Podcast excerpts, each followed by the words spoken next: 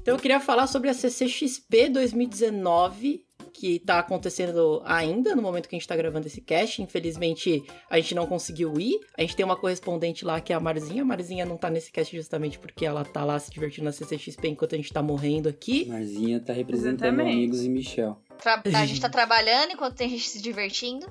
Exatamente. Inclusive, eu falei pra Beleza. ela. Eu falei, Marzinha, é, vai ter um bagulho lá do Star Wars que vai, é, tipo, é um, é treinamento Jedi que dá um diploma tal. Você pode trazer pra gente? Aí ela falou. Eu vou trazer se eu lembrar. Fiquei, nossa, chateado. Quer ver É. que ela não vai lembrar? Ela vai ouvir esse cast Ela aqui. cagou pra você, né? Exato. Mas eu queria comentar algumas coisas que foram apresentadas nessa C- CCXP 2019, porque na maioria das CCXPs, eu já fui na de 2016 ou 17, se eu não me engano, não tava tão, assim, cheio de coisas, de surpresas, e nessa CCXP, por incrível que pareça, tinha surpresa pra caralho, tava nível é, evento internacional, e eles trouxeram... São Diego. Então, eles trouxeram até muitos atores internacionais nessa, nessa CCXP, inclusive o cast inteiro do Star Wars. Eu chorei quando eu vi isso. Chorei. Só lamentando porque anunciaram isso depois que já tinha acabado os ingressos ou que o ingresso já tava estratosférico de cara. Então, isso, isso é uma sacanagem nível. nível titânica, porque os caras anunciam o, o, o evento no começo do ano. E no momento que eles anunciam a venda dos ingressos tal, eles não falam nada do que vai ter, porque eles às vezes não sabem o que vai ter no final do ano. E aí, quando eles anunciam alguma coisa legal que faz você, pô, cara, eu vou comprar um ingresso legal, agora eu vou, agora eu vou pra ver só aquilo ali. E aí, quando chega lá, não tem mais ingresso, então o ingresso tá 800 reais, cara. Exatamente. E até teve o Henry Cavill, meu Deus. Teve, mano, teve o painel do Netflix lá e de surpresa ele apareceu, né? Não, ele não tava programado, não- ninguém sabia que o cara ia estar lá. Exatamente. E todo mundo também comentando do painel da Aves de Rapina, né? Que foi super legal. Marimun que apresentou, aí tirou foto com a Margot e tudo mais. É, a Marimun Marimon. tava lá e arrasou demais, né? Uhum. Marimon, inclusive, é a e-girl primordial, né? Exatamente. Ah, com certeza. A primeira e-girl do planeta é a Marimon. Mas, cara, olha o tanto de coisa. Teve. Teve até. O trailer da Mulher Maravilha foi exibido lá, né? A, a Gal Gadot tava lá, mano. A Gal Gadot, cara. Não, foi assim, eles Deus. reuniram todas as celebridades tops que todo mundo queria ver num evento só e quem não comprou antes e, sei lá, não teve a sorte de antecipar isso daí, se ferrou. Sim, eu fiquei muito triste por, por não ter, não ter ido. Porque de qualquer forma eu iria sozinho, né? E é muito chato ir no evento sozinho, porque da vez que eu fui, eu também fui sozinho. Fui só pra comprar um sabre de luz do Darth Vader. Depois eu não tinha mais nada pra fazer lá, acabei indo embora. E aí eu falei, ah, não vou repetir esse erro desse ano, né? E, e aí agora estou A chorando. gente tem que combinar de tudo nós, mano. Pois é, tá vendo como é o karma? No outro cast a gente tava comentando que você ofuscou a Flávia Gazi. E nesse evento a Flávia Gazi tava lá linda, maravilhosa, com o sabre dela na mão, com certeza aproveitando muito, e você tava em casa chupando dedo. E aí eu perdi o cast do Star Wars, eu podia estar respirando o mesmo ar que eles. Pensa que você pelo menos tá na mesma cidade que eles. Pior que não. Ah, Pior que ainda caralho. também não estou. Pelo Aí- menos estou no mesmo tá país perto. que ele. Tá perto, é, isso aí. Tá no mesmo estado. Exato, exato. Mas tomara que ano que vem a gente consiga ir na CCXP todos nós, amiguinhos e Michel. E que a Michel gente não vai não, hein? Pelo amor de Deus. e que a gente aproveite porque vai que surge alguma coisa legal, né? É um tiro no escuro, né? A gente compra o ingresso e a gente espera que seja um evento foda. Imagina a vez que a gente vai, não tem nada. Aí Pois é, mas entre os três lá que foram aí, o cast do Star Wars, o, o John, o Paul e a Daisy. que se você pudesse escolher só um pra pegar autógrafo, de quem Paul? você pegaria?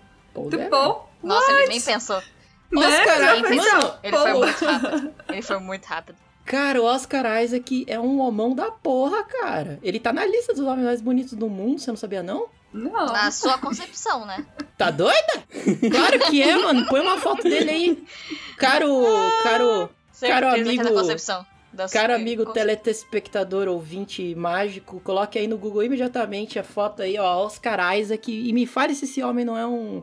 Meu Deus do céu, mano, um pilar da- de masculinidade. Mais que o Henry Cavill ainda, eu afirmo. Não, mas daí aí você já forçou a barra, porque, né? Mas o Henry Cavill ele não tá na lista dos homens mais bonitos do mundo. O Oscar Meu Isaac... Deus, Mas ele, vai precisa jogar isso na estar nessa lista. precisa, porra, precisa. O maluco do BTS tá em primeiro lugar, inclusive. Meu Deus do céu, mano. Não, mas eu também pegaria a da Daisy, porque a Daisy é da hora também. Ela me lembra muito a. a. Qual que é o nome da menina do Game of Thrones? Que me fugiu aqui agora? A Emilia Clarke? Emilia Clarke. Mano, ela é muito parecida com a Emilia Clarke. Eu não Assim, sei o de onde você tirou isso. Cara, o jeito delas são iguais, mano. Tipo, meio debochado, assim, sabe? Nossa, deixa Ah, eu é. continuar imaginando. Tá, e você, e você hein? Que que. A, Stephanie, quem, de quem que ela pegaria o autógrafo primeiro, então? Entre essas três opções aí? Lógico, tem o JJ também. Não, não. É, pegaria da Daisy, porque, né, amorzinho. Ah, Ah, eu também então. pegaria da Daisy, hein? Porque ela é muito engraçada e, gente... ah, ela é muito amor, Não, né? peraí, peraí, Ela é peraí. muito O- simpática. o Albertinho uma pessoa vez... que vir te abraçar, né? Com certeza. Aham.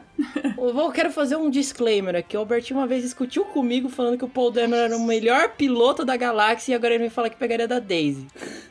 Não, Gato mas é diferente. Não, não, não. O que eu falei, o que eu falei foi outra coisa. Você está colocando palavras na minha boca. Não, eu, não, não, você falou, no, o Paul Dameron é melhor que o Han Solo. Ele que devia ser o dono da Millennium Não, eu Falcon. não falei isso, Que não. heresia é Eu essa, não gente? falei isso, Como mano. assim? Você tá colocando palavras na minha boca, Você velho. discutiu isso comigo Não, durante não, meia não. hora. Eu falei assim, ó. Por que que deixaram a Ray pilotar a, a Millennium Falcon e não o Paul? Porque o Paul, eu acho que é um melhor piloto do que a Ray, não que o Han Solo, pô. Não, não, não foi bem isso que eu Foi entendi. isso sim, mano. Foi Não sim. Você foi, tá colocando não. palavras na minha boca, Falou velho. que o Paul é melhor que o Han Solo. E agora cara. fala que pegaria o, o negócio da Ray em Mano, vez do, eu, do eu Paul me sinto bulinado Deus do nesse céu. podcast aqui. Vocês só ficam me zoando, eu vou embora. Safadeza, safadeza. Vai ser amigos e Albertinho e Michel. Ah Alfredinho. não, ah não, ah não. Ai, Ah não, é porque isso. foi eu que dei esse nome, seu cuzão. Aham. Tá Ah, bom, tá. tá bom, tá bom. É isso então. Quem, Vocês quem querem que deu, falar mais quem um? que deu a ideia? Quem que deu a ideia? Eu. Eu falei, Ah, tá. eu falei, e se você quer Ah, chamasse tá. amigos e Michel? E você Ah, falou, nossa, tá. perfeito. É treta no cast. Alguém que fala mais uma coisa do CCXP? Bom, eu só queria dizer que tem a Artist Alley, né? E esse ano eles quiseram fazer é, uma inovação, assim, de... é, cada artista brasileiro que tava lá tinha uma figurinha, né? Eles estavam dando uma figurinha pro pessoal. E o pessoal tinha um álbum, daí você passava pelas mesas pra colecionar essas figurinhas com a galera. Só que teve Sério? muita, aham, só que teve muita reclamação porque assim, a galera só foi lá pra pegar a figurinha, pra colar no álbum e não ajudou artista brasileiro nenhum, sabe? Tipo, não comprou nada da galera, não interagiu. Então, Ah, mas... Achei. Aí é um problema, né? Porque artista brasileiro não tem muita visibilidade. Tirando, exatamente. tirando o Piccolo, né? Eu vi, Sim. um, eu vi um post ontem no... Tirando esse homem maravilhoso. Eu vi um post ontem no Facebook de um maluco reclamando dos artistas brasileiros, falando que eles usam a mesma fórmula em todos os quadrinhos que eles produzem, Nossa, que é, então. que é fazer o desenho parecido com ah, aquele desenho tipo Gravity Falls, sabe? Uhum. E colocar uma história que é Lice of Life e é isso. E aí é, essa é a fórmula para todo artista brasileiro atual. Esse Eu não sei o quanto isso é verdade, porque eu não acompanho muito também dos artistas brasileiros, então Não, mas é, isso daí eu acho que é- vai muito do, do gosto da pessoa. Eu acho que essa crítica também não cabe, até porque lá são, cara, eu acho que são 200, 300 pessoas. Eu eu não sei exatamente quantos artistas estão lá, mas são N estilos diferentes e a galera manda muito bem. Então, não sei, eu acho que é um pouco desse, dessa questão de, sabe, deixar o preconceito de lado e tentar apreciar outros estilos, outros tipos de arte, mas enfim. É, eu acho que Ah, a arte é. não tem que ser discutida, sabe? Porque Uhum. cada um É. tem o seu. Então, mas eu tô bem feliz que teve bastante artista brasileiro, assim, empenhado.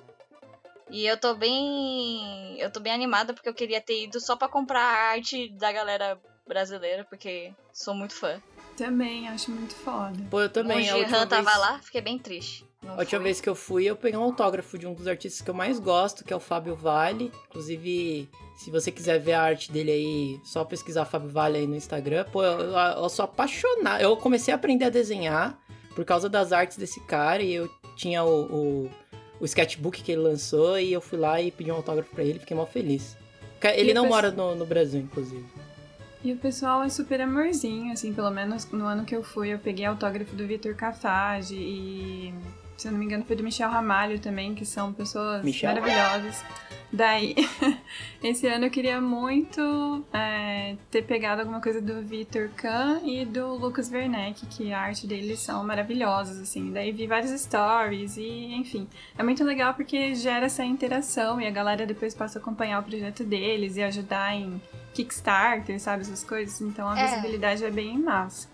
Eu acho que por mais que a galera passou só pra pegar o adesivo, fez com que também eles conhecessem e alguns até parassem. Eu acho que isso ajudou bastante também. Uhum. Principalmente que eu sigo um artista chamado Monji Han. E ele faz, é, tipo, ilustrações sobre asiáticos especificamente. E é bem legal. E ele, do nada, conseguiu muita gente, muito follow do nada por causa disso, sabe? E pra ele é ótimo. É, traz uma visibilidade boa pra ele. Então eu acho que é legal. Tem artista brasileiro aí que tá no nível de artista internacional famoso. Só não é, não tem a mesma visibilidade, né? Mas os caras mandam bem pra caralho. Puta que pariu. Com certeza. Mas é isso. Alguém quer comentar mais alguma coisa da CCXP 2019? Só Não. lamentar, né, por não poder ir. É, vamos ver a Marzinha com, com a cara de pau dela quando ela chegar aqui. A gente põe ela contra a parede e, e fala se ela trouxe os bagulho pra nós. É, ano que vem, aí. gente. É isso. Vamos começar então? Vamos. Eu sou Pedro Takatsu e o meu top 3 é o melhor de todos. Eu sou a Yumi e o meu top 3 é o melhor. Eu sou o Alberto, mas o meu top 3 é o melhor. eu sou a Tef e esquece o que eles falaram, porque o meu é o mais foda. E você está ouvindo, amigos? Então,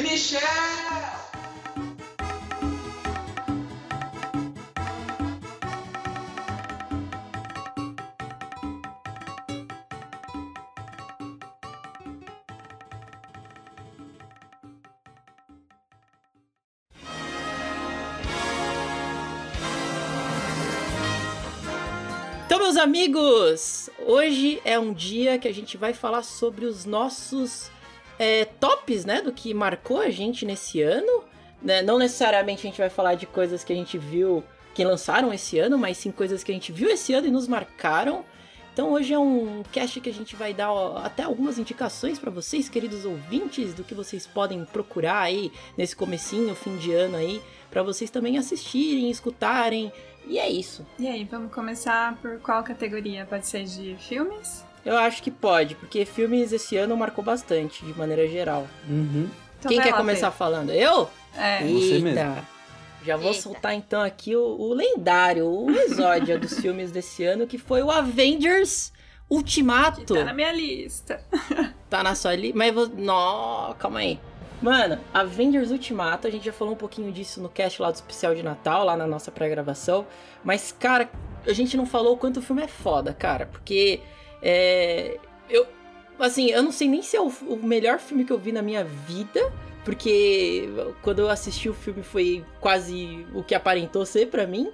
Porque é tão foda a construção de deles fecharem aquele ciclo da Marvel com um filme só, sabe? E, Uhum. e foi tão bonito, assim, a, a- como eles fecharam, como é que eles fecharam as lacunas, como é que eles construíram aquela história, que, meu Deus, foi, foi espetacular. Eu, eu- Cara, se fosse um, um top filmes que marcaram um- a década, eu colocaria esse filme em primeiro lugar. E foi, foram o quê? 13 anos? Quantos anos, mais ou menos, de filmes até fechar? São 10. Não, eles estavam fazendo 10, um pouco antes do, do endgame, né? Exatamente. Então imagina a complexidade disso, né? Desse universo todo e de todo mundo que acompanhou lá desde o primeiro filme até chegar nessa conclusão, né? Cara, e o filme é muito bem escrito, cara. Não- Ele tem aquele, aquele começo extremamente lento, mas é proposital pra você mostrar as consequências do que foi a, a- o estalo do Thanos. Tem toda aquela depressão dos caras de deles terem falhado, de não ter conseguido parar o Thanos e como é que eles estão vivendo anos e anos com Pra te dar aquela angústia mesmo, né? De aquele Nossa. sofrimento, né? Sentir na pele deles. aquela depressão, a viúva negra ali comendo é, sanduíche de, de pasta de amendoim com geleia, o Capitão América fazendo aquele negócio de grupo de terapia, né? Alcoólatras Anônimos. Alcoólatras Anônimos. Cara, todo mundo fudido. E o, E o Thor, principalmente, né? Porque ele não me deu na cabeça. o Thor, É. cara. O Thor é. Nossa, é sensacional, porque eles criaram um personagem que os gordinhos podem fazer cosplay, né? É, mano, eu vou poder fazer agora. Você pode ser o Thor agora, agora você pode ser o Thor. E, cara, que. Mano, é muito foda, é muito foda. Eu acho que os únicos personagens que, que se deram bem aí nesse comecinho do filme é só, sei lá, o Bruce Banner, que, que fez as pazes com o Hulk, se tornou um só com o Hulk. E talvez o Tony Stark, que meio que deu um foda-se na vida, né? É, casou, teve filha e fugiu dessa vida aí de herói e tá só vivendo ali. Meio que a gente descobre no filme que ele passa mal pra caralho por causa do, do que aconteceu. Ainda tem aquela angústia de ter perdido o Peter, de não ter poder, podido fazer mais, né? Mas aí é, a gente vai descobrindo isso ao longo do filme. Então eu acho esse roteiro, cara, é, é espetacular. Ele é muito foda. Eu acho que foi assim. É... Não só o lançamento do filme, porque, por exemplo, a gente foi na pré-estreia, né? Que a gente já comentou, que foi lá assistir, tipo, tava toda a galera que tava naquele hype e a maioria lá era fã. Mas isso se tornou um evento mesmo, porque pelo menos no cinema daqui do, do interior, eu imagino, né, na, nas capitais, mas assim, a galera foi de cosplay, a galera se unia. Se você tivesse ido sozinho assistir sem nenhum colega, aquilo ali já ia virar um evento pra você, porque tava todo mundo se abraçando e chorando e curtindo junto, sabe? Então foi uma vibe completamente diferente de qualquer outro filme que eu fui assistir em pré-estreia, foi com Avengers. Porque o, o, o, universo cinematográfico Marvel, de maneira geral, ele trouxe muita gente que não era do meio, assim, que não acompanhava o universo de herói, é, universo de quadrinho, nerd e tal. E a parada foi tão foi tão abrangente que trouxe todo esse pessoal para dentro. Então, eu lembro de ter visto gente que é, nunca gostou nada de, de filme nerd, de filme de cultura pop e tal, mas estava lá torcendo e vibrando no final dos Vingadores, porque ele assistiu todos os Vingadores também, assim, ele virou um, um marco da cultura pop. É, eu acho que uhum. questão em filme cinematográfico, né? Ele foi um dos únicos que conseguiu juntar tanto herói em um filme só Sim. e fazer dar certo. Porque é muito difícil. São muitos universos, são muitas pessoas e mesmo assim deu muito certo. É um filme maravilhoso. E é um cachê é. muito alto também, né? Se a gente for é, parar é um pra dinheiro, pensar. Assim, né? O dinheiro a gente nem pode comentar porque o negócio foi pesadíssimo. Uhum. E também teve um retorno bom também, né? Tem, tem esse ponto. Acho que isso é importante. E caramba, cara, eles fizeram esse teste de colocar vários heróis de, de, de filmes diferentes ali no, no próprio uh, Guerra, Infinita. Guerra Infinita, né? Onde eles se uniram a maior parte do elenco ali dos filmes da Marvel. Mas não foi nada comparado ao que foi o Endgame, aquela batalha final ali. Nossa, cara. a batalha Nossa, final realmente para, que os portais que, tipo, se abrem. E é, é uma coisa muito de quadrinho, assim, né? Parece muito um, um quadrinho mesmo, o filme. Pior que você se arrepia junto, porque se, se você não tivesse visto nenhum spoiler do filme, se você foi lá cru, assim, você não viu nada, você tá vendo ali o, o Capitão América, depois daquela cena foda demais dele pegar o Mjolnir, que é uma coisa que eles construíram lá no, no, no filme merda dos Vingadores do Ultron, que eles estão brincando lá de tentar levantar o martelo, e só o Capitão América dá aquela leve levantada, né? Você é, viu... É, já dá um leve sustinho no Thor também. Vocês viram, vocês viram é, uma explicação dizendo que, o, na verdade, o Capitão América, tipo, naquele momento ele já ia conseguir levantar, só que ele não levantou para não deixar o Thor constrangido. É, ele, ele já sabia que ele conseguia levantar, ele né? Ele sempre foi digno, né, o que eles ele falam, sempre né? Foi, é. Ele sempre foi. Sempre achei ele digno pra caralho de levantar o martelo. Ele sempre foi um cara de coração foda. Desde o primeiro filme dele,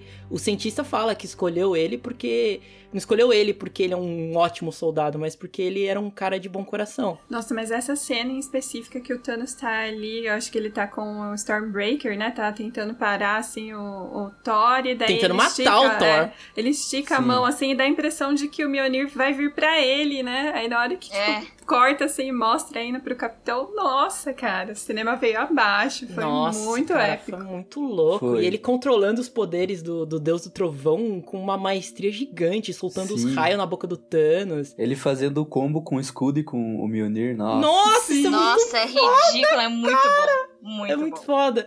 Porque eles, eles tinham mostrado, né, que em várias outros, outras oportunidades nos Vingadores, que eles sempre fazem esse combo, né, do, do Thor bater no, no, mar, no ma, bater o martelo no escudo do Capitão América e o Vibranium explodir o, o, o impacto ao redor, né? E ele fazer isso jogando o escudo como se fosse um frisbee, jogando o martelo pro martelo bater no escudo em cima do, da cabeça do Thanos. Cara, que genial, né? Que nossa! Foi lindo de ver. É que muito. coreografia. Mas aí você vê ele apanhando ali pro Thanos igual um cachorro. E, e você tendo aquela construção de, de angústia de, porra, esse cara vai ganhar de novo, cara. Nem o Capitão América com o martelo consegue parar o cara. E aí você vê o, o, os- o, o, o capitão ouvindo ali a voz do Falcão, né? À sua direita. Aliás, à sua Nossa, esquerda, né? É. E aí começa a tocar. filme, né? Nossa, começa a tocar a musiquinha dos, dos portais e, e aí começa a abrir um monte de portal atrás. Nossa, cara! Viu, Mas é, sabe uma É coisa lindo, que, é que eu achei. Uma coisa que achei que faltou no Vingadores, no Ultimato, foi a revanche do, do Hulk contra o Thanos, mano. Nossa, eu é- também Eu, achei. real- realmente eu queria ver isso e não apareceu, tá ligado? Eu também achei, porque todos os personagens ali usam suas frases de efeito, né? O Capitão América fala o Avengers Assemble, que ele nunca tinha dito antes, né? se eu não me engano, em nenhum dos filmes dos Vingadores, que é uma marca registrada do, do Capitão América nos Vingadores. E que todo mundo tava esperando por isso, né? Exatamente. E podia ter o Hulk falando Hulk Smash, naquela hora que ele pula e começa a matar os, os explodir os caras na porrada ali no meio da guerra. Podia ter muito bem aquela cena. Podia ter o, o, o Hulk enfrentando o Thanos também, pra ter uma, uma micro revanche ali, mas eles decidiram colocar a Capitã Marvel pra botar o, o, o Thanos pra mamar. Mas, É. mas foi legal igual, cara. Eu, assim, acho. Foi da hora.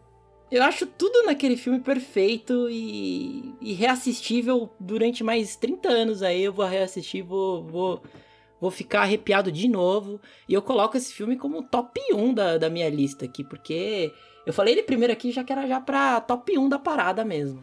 E aquela cena da Wanda também que eu achei mind-blowing, que todo mundo fala sobre ela, mas eu acho que ela é um personagem que foi meio mal aproveitado em Avengers, mas cara, na hora que ela encontra Concordo. com ele, e daí ela fala, você tirou tudo de mim. Aí ele responde, né, mas quem é você? Daí ela, tipo, agora você vai saber quem sou eu. Cara, aquela cena foi E topíssima.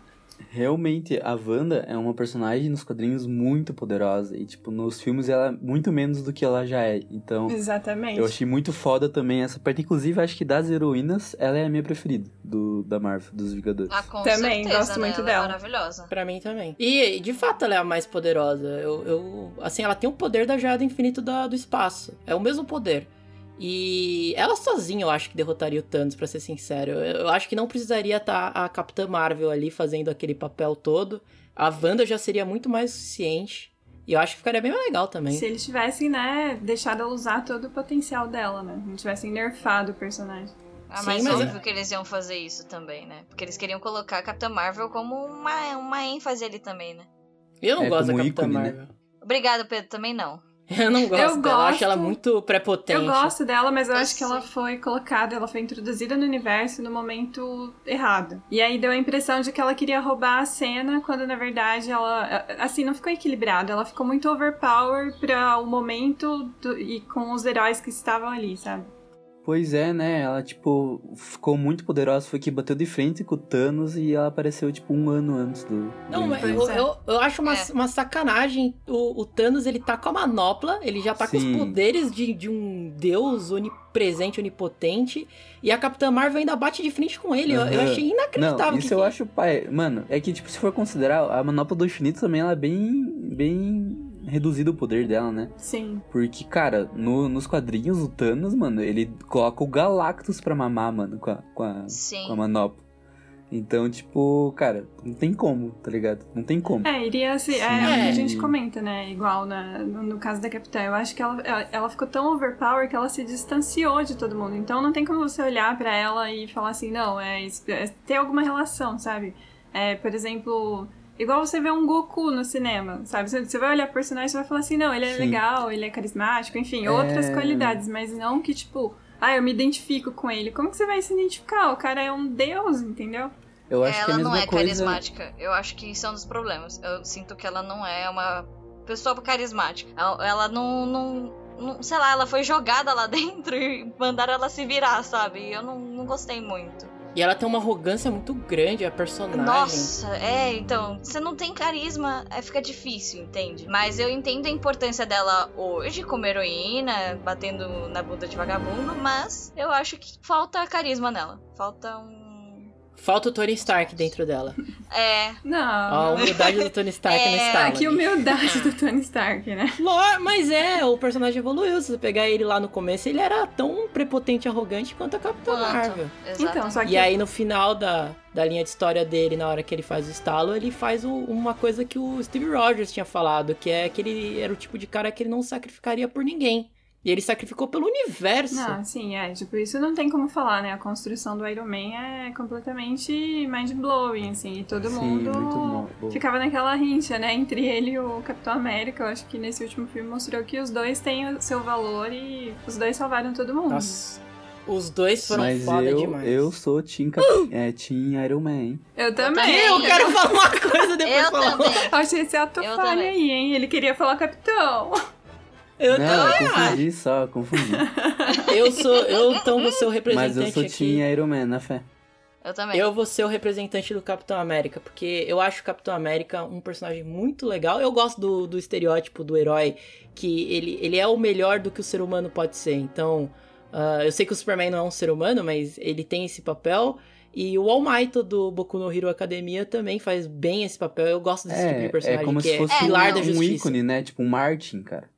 É, mas Sim, eu acho perfeito. que o Oro Might ele tem uma certa diferença de que ele tem. Ele demonstra muito mais fraquezas, assim. Acho Ah, que sim. Ele é muito mais humano. Eu acho ele muito mais humano do que um robô. Um, tipo, eu acho o Capitão América muito. Muito parecido com o Superman. E é por isso que eu não Ah, gosto de o- nenhum dos dois.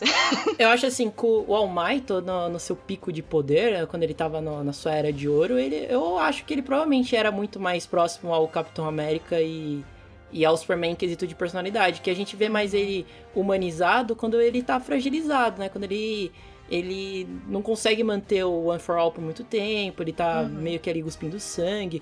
E aí sim ele dá aquela, aquela desinflada no ego. Aqui mas... no caso do All Might, a gente acaba vendo, assim, digamos, os bastidores, né? Que é a relação dele com os outros personagens e como ele lidava fora da, daquela caracterização do personagem em si, né? E é mais ou menos um contraponto de quando o capitão tá conversando com a, a viúva. E daí você vê ali que tem, sabe, ele tem essa preocupação, ele tem o seu lado falha, ele tá com medo do que pode vir a acontecer. Só que foi, assim, foi mostrado bem pouco pra gente dessa característica dele, né? Então, por isso que às vezes parece que ele é, assim, é, a convenção de tudo que é bom numa pessoa só, né? Então parece meio plastificado. é, isso é real. É, é, é quase que inumano, né? Você Uhum. pensar que uma pessoa pode ser. ter, ter um- uma personalidade dessa que é. Ele é incorruptível, ele. Ele é sempre o, o que vai lutar pela justiça tal. É por isso que eu, eu gosto, porque ele monta um super-herói. Uma coisa que um, um ser humano como nós não conseguiríamos, sabe? Se a gente tivesse os poderes daquele cara. E um outro contraponto a isso é a série do The Boys, que eu não sei se entrou na lista de alguém aí, mas quando Na chegar na minha parte entrou. de séries, a gente fala sobre.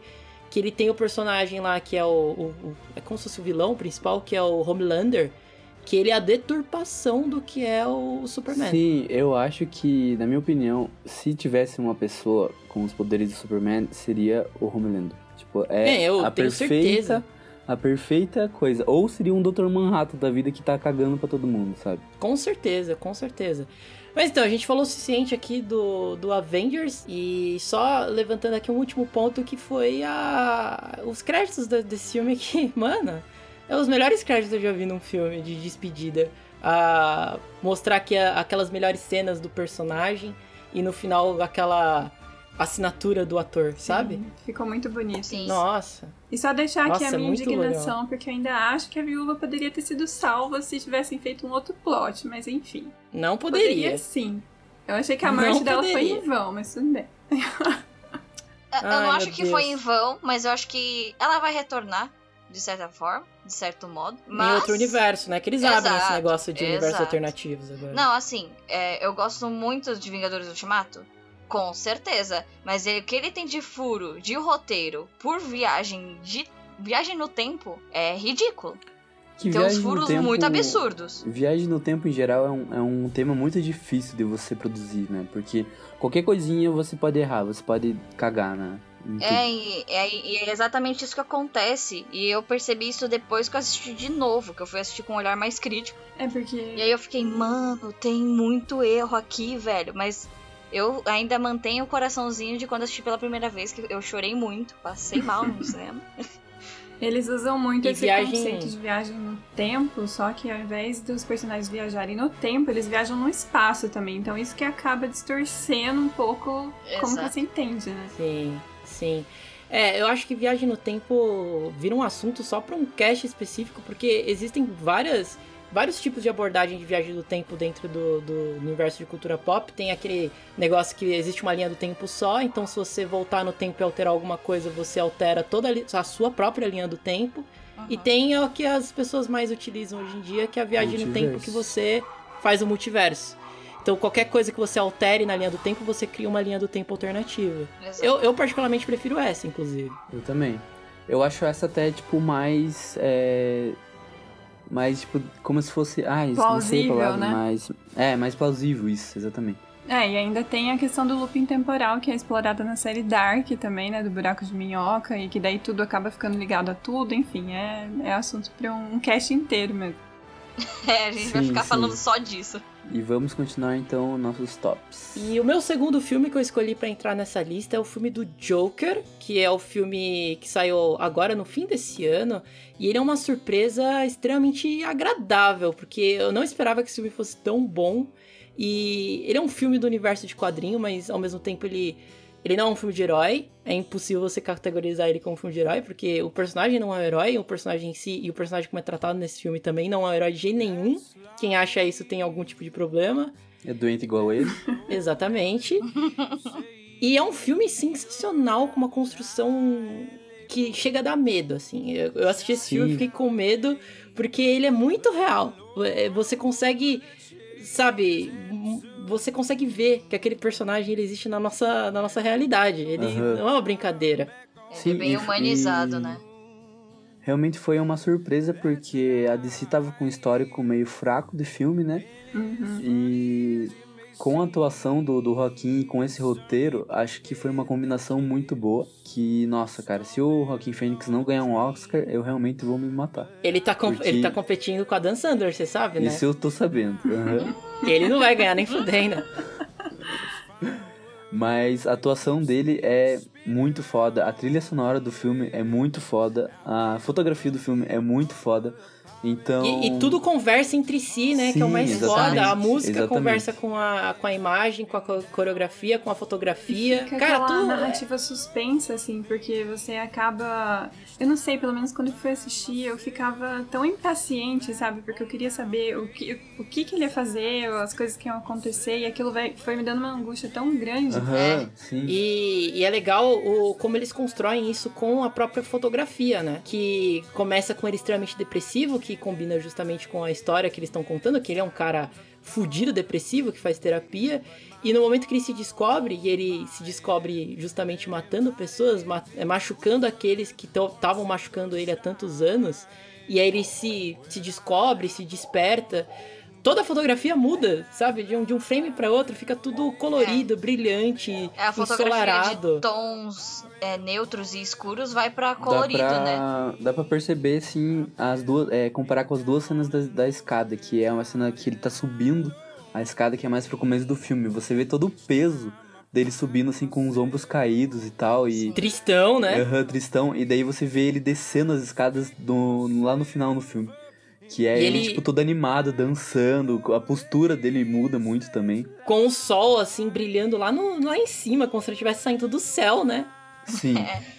Sim. Cara, é muito bom, é muito bom a construção desse filme. É- é- ele é bizarro, ele dá um medo do caralho no final, porque você fica pensando, cara, é, é muito plausível isso acontecer. Inclusive, o Danilo Gentili deve ter assistido esse filme, deve ter se cagado de medo.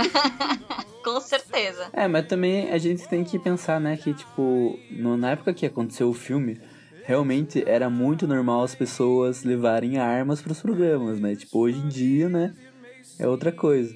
ah, tipo, mas até. Isso já até aconteceu no, no Brasil, né, com, com o Dado e com o João, o cara, com o João Gordo.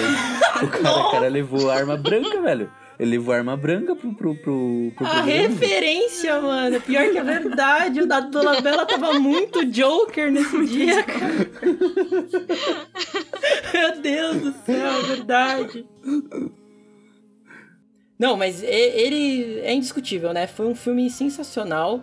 É, como eu disse, não é um filme que é categorizado na- em filmes de heróis, mas sim filmes de adaptações de quadrinhos, de personagens.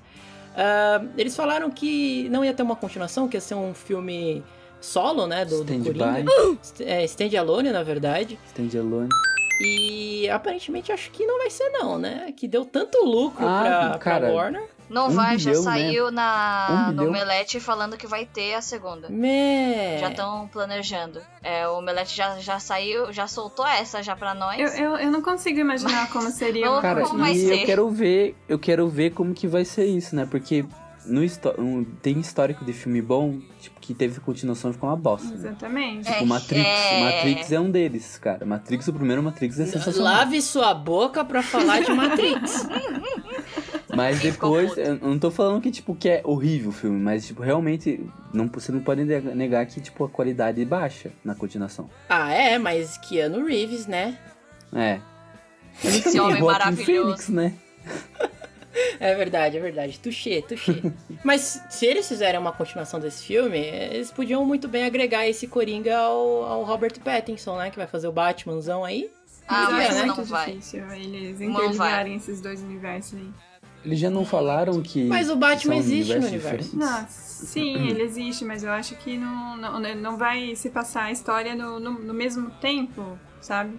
Multiverso. Multiverso. É, vamos voltar no assunto de multiverso. Ai. Assim, eu achei o filme muito, muito, muito bom. Ele, trai... ele me deixou muito ansiosa. Muito ansiosa. Eu não me senti muito bem assistindo o filme. Mas ele entregou exatamente o que precisava entregar. Deixar a gente nervoso na cadeira, sabe? E eu, eu, eu fiquei bem tensa. Tanto que eu falei pro. Tava conversando com outras pessoas que eu achei o filme 10 de 10. Porque ele entrega realmente o que precisa ser entregue, que é deixar a gente nervoso, trazer a atmosfera e tudo mais. Mas eu não assistiria novamente, porque eu me senti muito mal. Eu realmente achei muito bom isso de você, tipo, sentir bastante vendo o filme. Tipo, eu lembro muito bem é, da primeira vez que eu vi, eu vi duas vezes. Da primeira vez que eu vi, aquela cena que ele tá no talk show e ele começa a dar risada ali na frente. Cara, é, É uma cena que você fica desconfortável por, por ele, assim, você fica com dó dele, você, tipo, quer que acabe logo aquela cena. E eu acho muito bom isso, muito massa isso ser construído no filme. A- assista a entrevista do Tel Becker no, no The Noite com o Danilo Gentili, que é a, é a mesma sensação. Então, né? Pedro fã da Fazenda. eu sou mesmo. Mas pra mim, ali no, no Coringa, a cena que mais marcou, assim, que eu fiquei um pouco chocada, foi a cena do apartamento lá, até que é, vai lá aquele amigo, né, entre aspas, dele lá, de quando ele, ele se vestiu de palhaço. Aí eles vão lá pra saber como é que ele tá, e daí se desenvolve toda aquela cena que, assim, é pra ser brutal, e depois elas têm um teor cômico, por causa da parte do, do personagem que é um anão. E daí ele quer alcançar a porta, e daí você não sabe se você fica horrorizado, se você dá risada. Aquilo ali Olha, realmente foi uma direção Mas, a- mas absurda. combina. Mas combina com o personagem, né? Porque a, a vida do personagem ela é horrível, trágica e cômica ao mesmo tempo. Uhum. Então, soma tudo isso nessa mesma cena. É, eu acho que essa cena, pra mim, foi mais. Não uma coisa pra você dar risada de, de tipo, ah, engraçado. Mas foi tipo uma risada meio tensa, assim, nervoso, sabe? Tipo, né? de desespero. É, é, nossa. Exato, exato. O gigante Léo lá, meu Deus, correndo risco.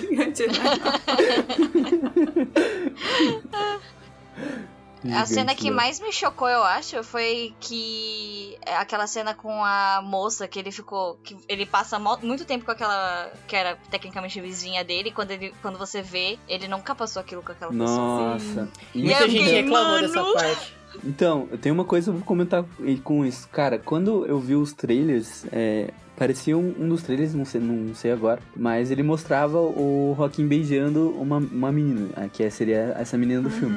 Uhum. E eu fiquei meio com um pé pra trás por causa disso, porque é o Coringa, né? Uhum. Exato. Tipo, o que o Coringa faz com a, com a Harley Quinn, cara? O cara estupra ela, ele bate nela, tá ligado? E naquele trailer ali você vê uma, tipo, um beijo apaixonado, assim, sabe? E eu fiquei meio pra trás por causa disso. Mas daí o filme realmente me surpreendeu e achei muito foda quando ele traz esse plot que, tipo, que era tudo da cabeça dele. É, nossa, aquilo me deixou E o chocadíssimo. pessoal acabou reclamando porque teve uma cena que faz um flashback, daí mostra que todos os momentos, né, que ele tava com ela, na verdade ele tava sozinho. Daí falaram que não precisava ter mostrado isso, tipo, reafirmado isso, que já tinha dado pra entender que era algo da cabeça dele, mas enfim. É, mas aí são os, os subcríticos Exatamente. quânticos da internet aí, né? Cinéfilos.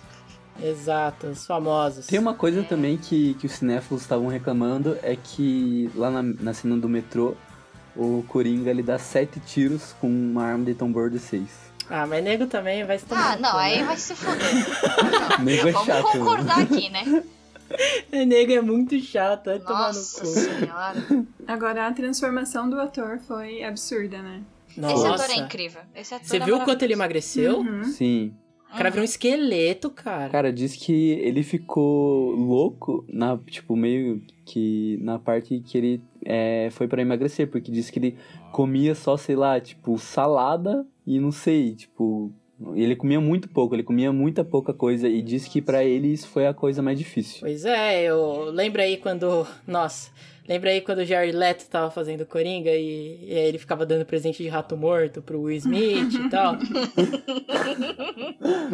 Não, É. eu acho. Eu acho que assim, esse ator é maravilhoso, mas eu só conhecia ele fazendo Her, que é Nossa, um que filme foda, mano. Filme maravilhoso. foda, É um filme filme Esse foda. filme é foda.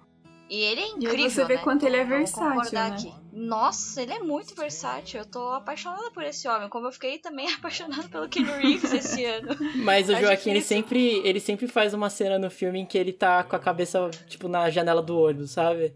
Ah, Tristão. No Her e no Joker ele faz isso. Ele só não fez no Gladiador, né? Porque não tinha busão. Não tinha busão, Não senão tinha ele teria feito.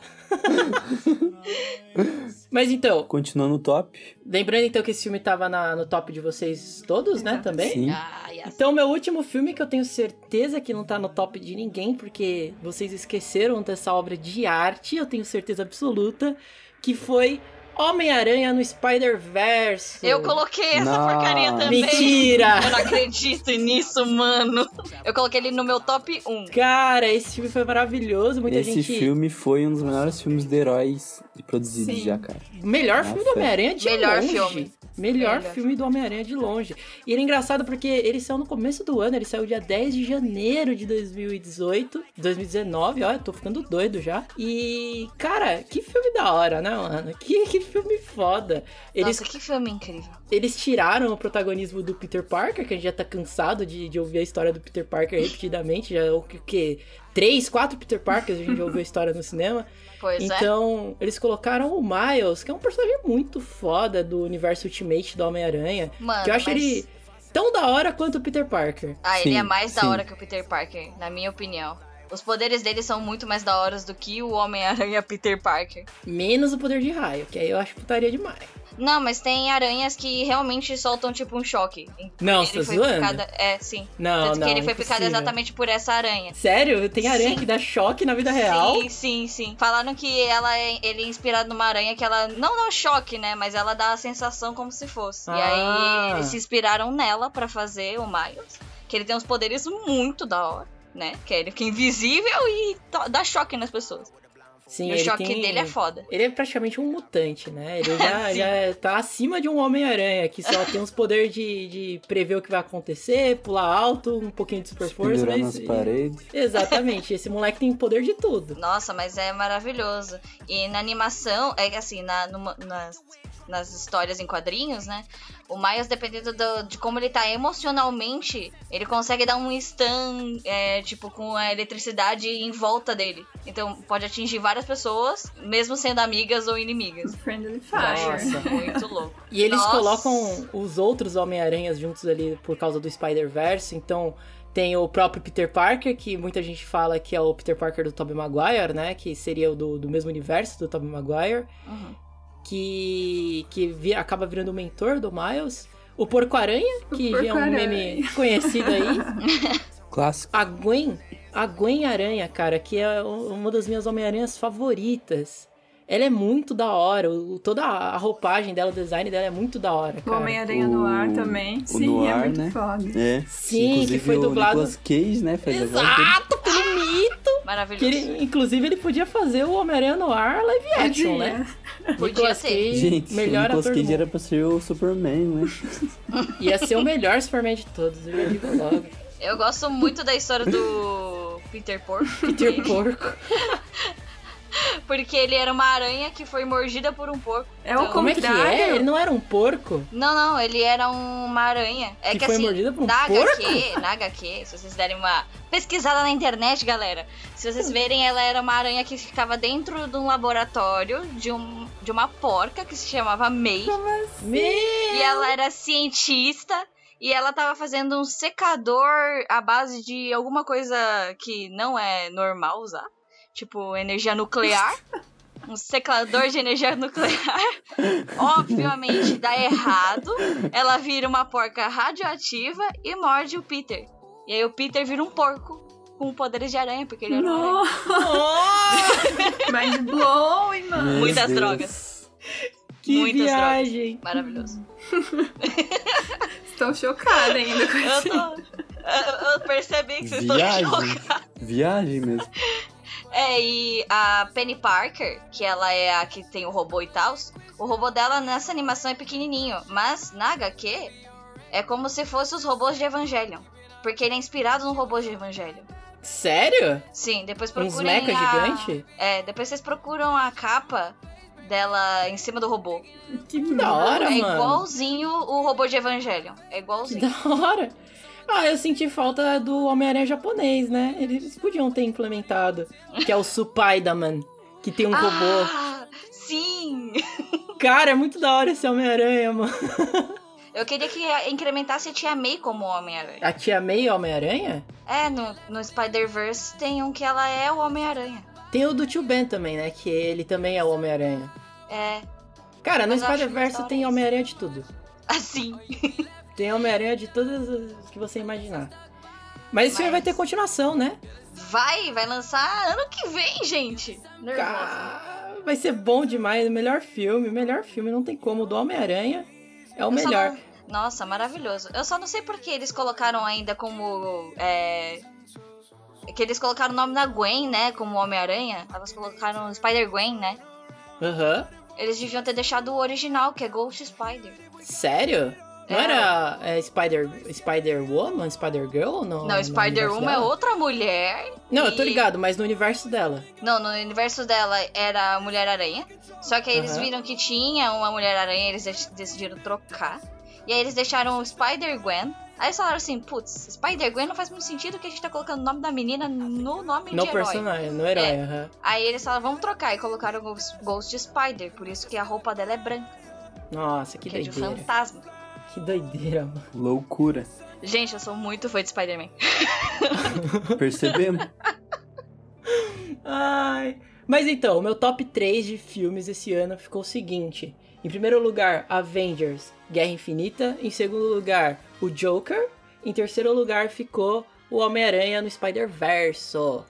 Aí, como vocês também repetiram aí a minha própria listinha, acho que deve ter ficado quase a mesma coisa, né? Eu não coloquei um top 3, tipo, falando, ai, esse é o melhor, depois vem esse, depois vem esse. Tipo, só coloquei três, então não tem o melhor.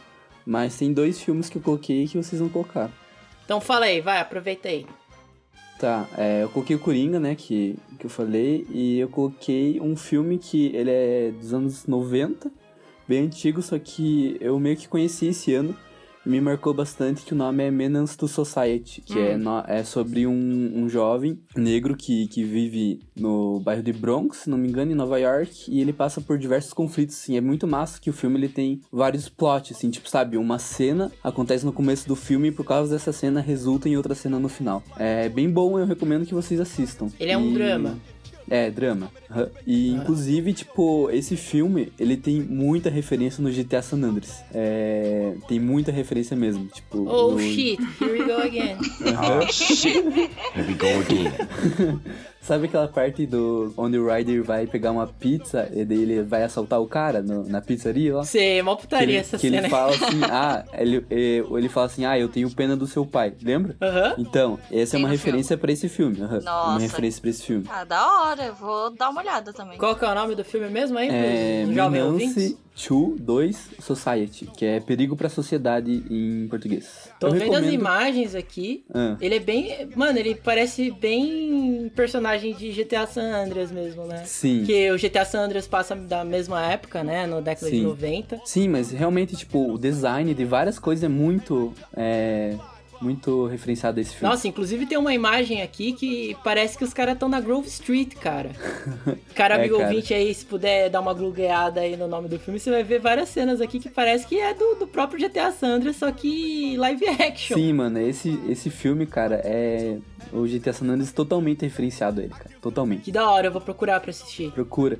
Só que é meio difícil é, você achar ele legendado, cara. Eu tive uma dificuldade pra achar legendado, mas eu assisti em inglês mesmo. E eu recomendo que vocês assistam em inglês, porque, tipo, não falando que a dublagem é ruim, mas que eles tiram vários efeitos sonoros e várias músicas na dublagem, eles retiram. Eu não sei que, por que acontece isso. E daí a qualidade sonora do filme diminui quando você vê dublado. Entendi. Da hora. E de terceiro, eu coloquei um filme que ainda não terminei de ver, porque é muito comprido, que é aquele The Irishman, que eu achei muito Que eu marquei foda. ele no meme Sério, e é, ele nem gostando- sabia mais que tava assistindo É. esse filme. Não, é que eu achei, é que eu achei tipo estranho assim, marcar só, eu achei diferente. Mas é, eu não terminei de assistir esse filme, mas, cara, é muito bom. Eu tô gostando muito, demais. Robert De Niro, Al Pacino Scorsese, e Scorsese. Puta que pariu, esse filme ele Que tem tudo pra elenco, ser bom, né? na verdade. sim. Que elenco do caralho, eu e ainda não realmente, assisti esse filme. gente, assistam. Eu tô Mas ele é um filme demais. longo, né? É. Ele tem Gigante. três horas e meia, cara. Então por isso que eu tô demorando pra terminar. Mas vale a pena, então. Vale. Ele- ele- qual, qual que é o plot principal desse filme? Ah, cara, é a história sobre o personagem do De Niro, né? Que ele é o personagem principal. E Aham. como que ele vai se envolvendo na, na vida do crime, assim. É, como eles falam no filme, ah, você pinta paredes, que seria tipo pintar a parede é você pintar de sangue, tá ligado? Então é, é máfia. É, é, é gangster, aham, filme máfia. gangster. É, aqui fala que ele é um sindicalista e veterano da Segunda Sim. Guerra Mundial, que se torna um assassino a soldo para a máfia. isso. Cara, parece ser bem interessante, né? E o Al Pacino junto também, que já é um mafioso já por si só, né? Já tem a cara do próprio mafioso. Lógico. A skin, né? Tony Montanazão. É skin, ele troca só a roupa. Só. Entendi. Esse filme tá na Netflix, né? Tá, é da Netflix o filme. É da Netflix. Ah, ó. ótimo. Que da hora. Vou assistir, mano. Parece muito bom mesmo o filme. Assistam aí os dois filmes que eu recomendei, porque os dois são bons. Os dois são. Olha aí, filmes. Filmes Filmes inusitados. novos. Novos não, né? Mas inusitados. Então, a Stephanie, a sua lista ficou igual a minha ou não? Tem alguma coisa Não, então diferente? eu separei, né, em primeiro ficou Avengers Endgame pela a experiência em conjunto, digamos assim, né, por, por como foi essa pré-estreia pra mim, foi bastante marcante. É, o Coringa ficou em segundo pela experiência single, né, por estar sozinha e por tudo isso, os questionamentos que me gerou depois do filme. E em terceiro lugar eu coloquei o I Am Mother, que até foi um filme que eu assisti junto com o Pedro. E Nossa, esse filme Sim, é é um filme de foda. suspense, ficção científica e o plot dele mais ou menos assim é pós-apocalíptico. Ah, eu vi o trailer Nossa, desse filme. Eu vi o trailer Esse filme é desse muito filme, só bom, que eu é não cheguei bom. a assistir. Eu até salvei pra, pra assistir, mas não assisti ele é muito bom, porque assim, você pensa que vai ser mais do mesmo, né? Quando você vê pós-apocalíptico e tem inteligência artificial e tudo mais. Só que a forma como eles trabalharam essa inteligência artificial, desde do, pri- da primeira fala do filme até o fim, é muito mind-blowing. E aí depois você fica cheio de questionamentos, assim, sobre eh, com- como foi tão bem arquitetado, sabe? A narrativa do filme. E ele é cientificamente bem Uhum. acurado, inclusive. Principalmente pra quem aí faz psicologia, tem uma. Um, gosta, assim, de coisa de, de neurociência, de comportamento humano e tal, e até de construção de inteligência artificial. Cara, é. é- Mano, você tem que ver esse filme. Para, para agora esse cast, vai assistir esse filme, depois você volta aqui, porque esse Tá filme bom, é então sensacional. já volta aí, gente. Vou É, ver, é. vou Falou, galera. Não assisti Então, só também. pra ter é, uma noção, assim, né? é, quando começa o filme é, é nesse período pós-apocalíptico, e daí você é mostrado como se fosse um HQ ou um bunker, assim, e ali tem um robô, né? Um droid, uma inteligência artificial. E ele tá cuidando de embriões. E daí ele acaba, ele né, põe na máquina, gera um embrião que se torna uma criança e tudo mais. E daí ele vai ser a mãe dessa criança. E é a partir disso que vai né, se desenrolar toda a trama do filme ali, no desenvolvimento dessa Nossa, criança é e da relação foda. dela com o droid e com o ambiente externo. Sim, eu realmente eu assisti o trailer e eu achei massa, eu achei interessante essa, essa pegada aí da, da inteligência artificial, criar a pessoa e tal. Só que eu, eu fiquei sabendo que eles têm uns plot, um plot, né, nesse filme. Alguma coisa assim. Você ficou sabendo? O que do filme? Tem um. Que tem um plot. Um plot Ah, twist. sim, tem. Tem, Tem, não, tem. sim. Só que ele é muito- Não conta, eu não assisti. Ele é muito, ele é muito perfeitinho assim na- no quesito do que você precisa pra você fazer um ser humano é, inte- intelectualmente perfeito e como é que o robô vai fazer isso, sendo que o robô ele é uma máquina, ele não é um ser humano, então é totalmente diferente você ter uma interação com um robô e você ter interação com outro ser humano. Então a, a máquina ela induz ela a ter relações com outro ser humano. Cara, é muito foda, é muito da hora. É a inteligência artificial elevada à décima potência, só isso. Exato, exato. É ótimo da esse hora. filme. E agora passando então pra Yumi, seu, seu top 3 foi como o nosso? Como é que foi? O meu foi igualzinho seu, só que eu coloquei o Homem-Aranha no em primeiro lugar, porque pra mim, em questão de estética e trilha sonora, foi muito absurda, principalmente que eles usaram várias animações diferentes, porque, por exemplo, na Penny eles usaram meio que um anime e do Miles eles colocaram bastante coisa de grafite e tudo isso funcionava muito bem, eram quatro animações diferentes, mas que funcionavam entre si. Uhum. Pra mim é maravilhoso. Esteticamente lindo, Direção né? de arte Ah, impecável. É, nossa, é incrível. E você é com, e ele passa o filme como se fosse uma HQ. E é assim, pra mim é, um- é maravilhoso. Eu amo esse filme. É, eu coloquei em segundo lugar o Coringa, porque pra mim ele realmente me deixou muito tenso na cadeira. assim, a ansiedade, nossa, eu queria sair dali e ir pra um psicólogo. então, assim, foi bem pesado pra mim. É, como tá tendo meme na internet, me deu um ga- gatilhos. Então, mas eu tô bem. Eu, tô, eu gostei muito. É maravilhoso esse filme, 10 de 10. E eu coloquei o terceiro lugar pra Vingadores Ultimato. Porque eu gosto muito desse filme. Apesar de algumas coisas que, é, que eles erraram, mas me incomodam um pouco. Mas não o suficiente pra eu odiá-lo. Mas eu gosto muito, muito, muito, muito desse filme. Então ele tá em terceiro lugar pra mim. Então vamos passar agora pro tópico de mangás, mangás que nos marcaram esse ano, começando pelo Albertinho, que só leu um mangá aí, pelo visto.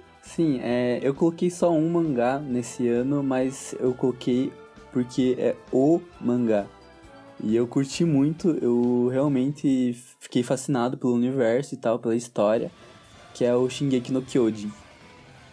E... Exato.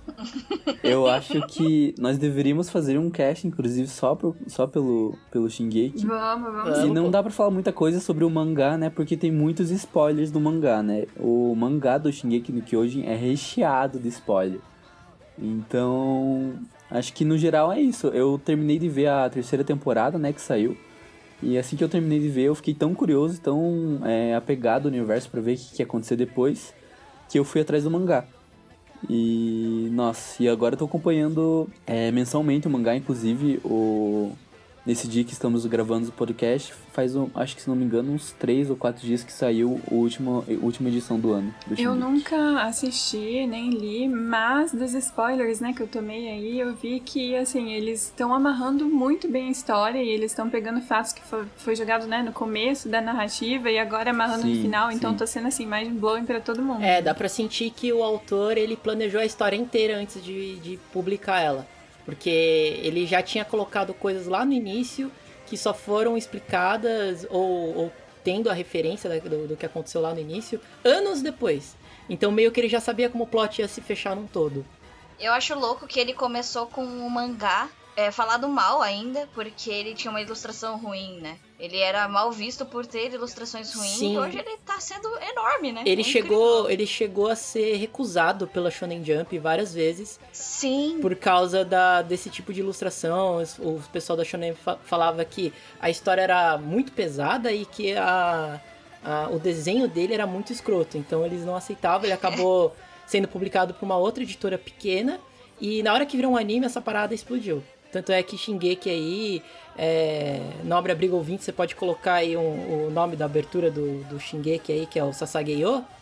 E você vai ver um show japonês que os caras, eles, eles tocam aquilo com, com a mão no peito, igual no anime. Como se fosse Sim. o hino nacional do Japão, pra você ter ideia o quanto que, que o bagulho ficou importante. Mano, e é muito lindo. E é muito lindo, né? Como o pessoal se juntou pra caramba por causa desse anime. Exato. Ficou famoso no mundo inteiro. No mundo inteiro. Sim. É, é sim. muito bom porque a história é inovadora e é muito boa, cara. É tipo, os plot twists, sim, você realmente não espera que as coisas acontecem e elas acontecem. É, não dá pra prever a história. Eu lembro que quando eu comecei a ler, eu, eu lia com esse, com esse negócio de, cara, eu não consigo prever o que vai acontecer na- na- lá na frente, porque é, é uma história que é tão inédita, sabe? Não, não tem coisas que, que acontecem é, em outros mangás ou em outros, outros livros. Você vê tantas coisas ali que você não, não, nunca viu em outras histórias, outros livros, outros filmes, outras séries ou qualquer outra coisa que seja parecido com aquilo que o cara tá contando em Shigeki no Kyojin. É, é muita doideira, é muita loucura.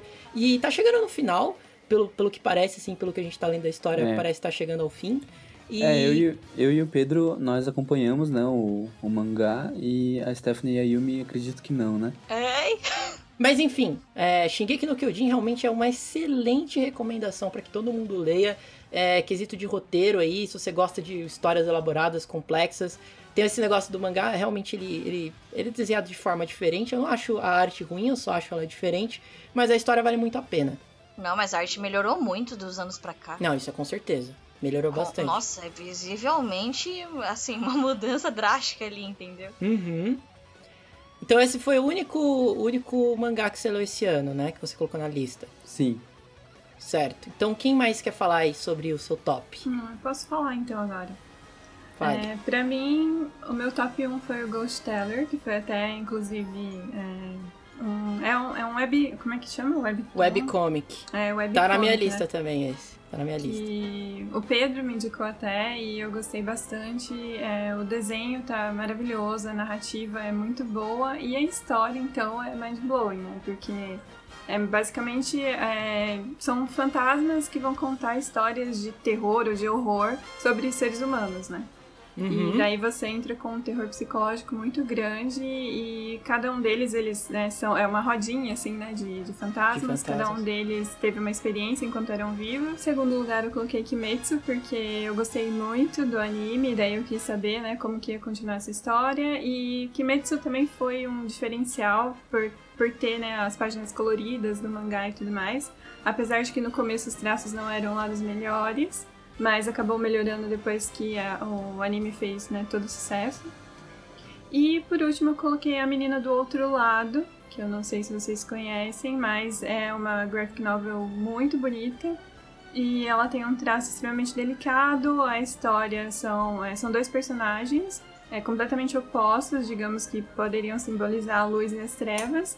E eles e mostra essa relação entre eles no mundo em que esses seres corrompidos eles não podem tocar é, no, nos outros seres que não são. E daí então conta a história da Shiva e do Sensei e a relação que se estabelece entre eles e que é muito fofa, assim, é muito bonitinho e vale a pena. Eu já ouvi falar desse mangá, mas eu não fui muito atrás. Tô vendo aqui as imagens dele, parece ser bem da hora, bem, bem obscuro. Sim, ele é. Ele tem esse, esse lado meio de suspense, de.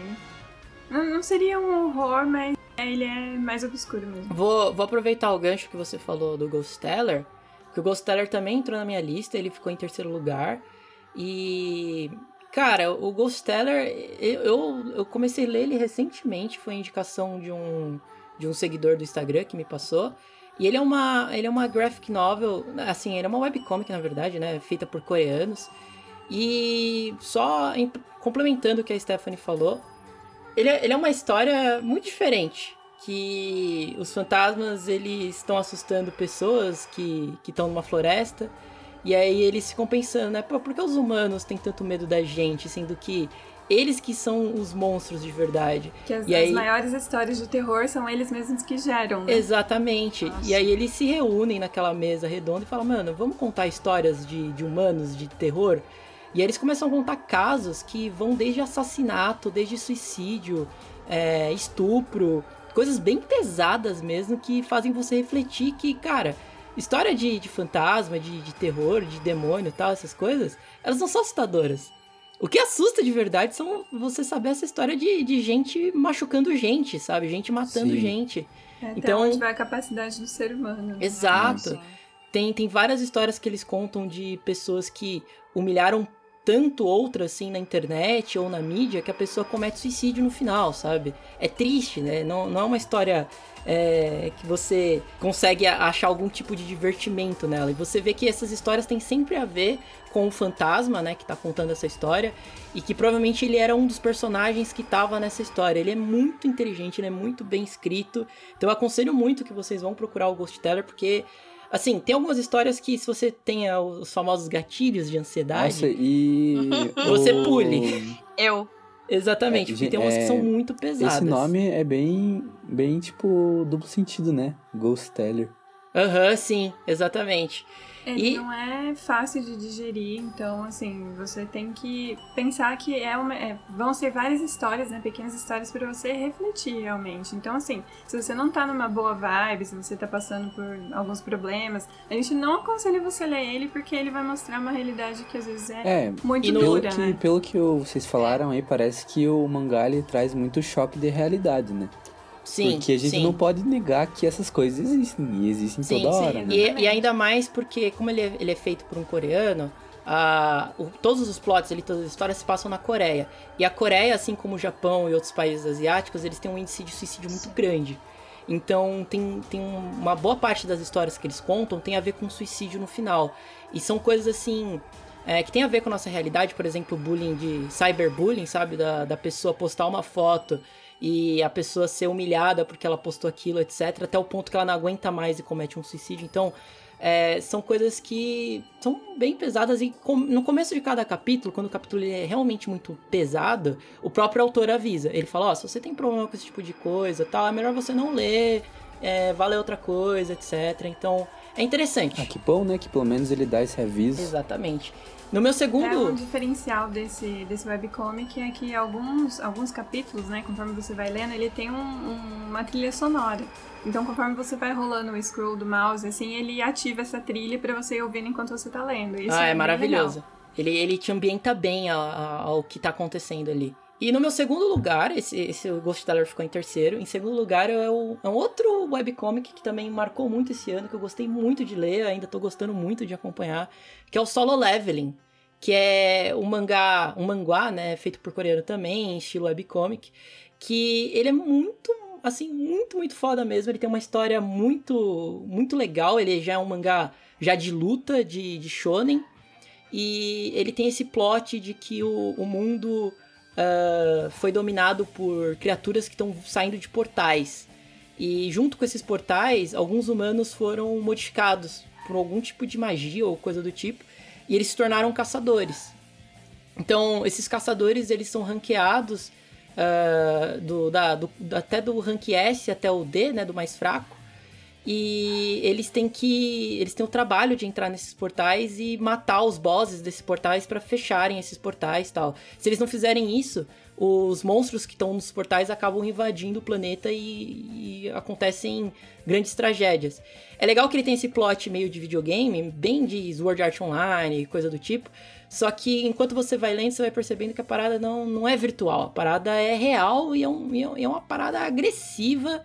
E gente morre de verdade, é esquartejada, é explodida no, sabe, no ar. É, é uma coisa bem, bem gráfica mesmo, bem pesada. E você acompanha o protagonista que ele, ele, ele é o mais fraco dos caçadores, ele é ridículo, ele nunca nem matou um monstro de tão fraco que ele é.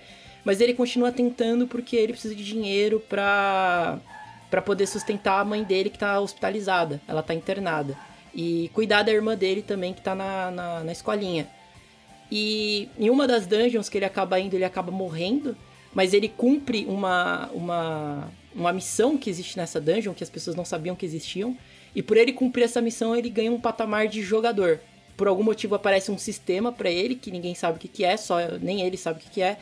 E ele pode aumentar o próprio level dele. Então ele pode aumentar a própria inteligência, ele pode aumentar Ah, a própria que- força, ele pode aumentar todos os atributos de um RPG, ele consegue aumentar isso é refletido na vida real dele. É muito interessante.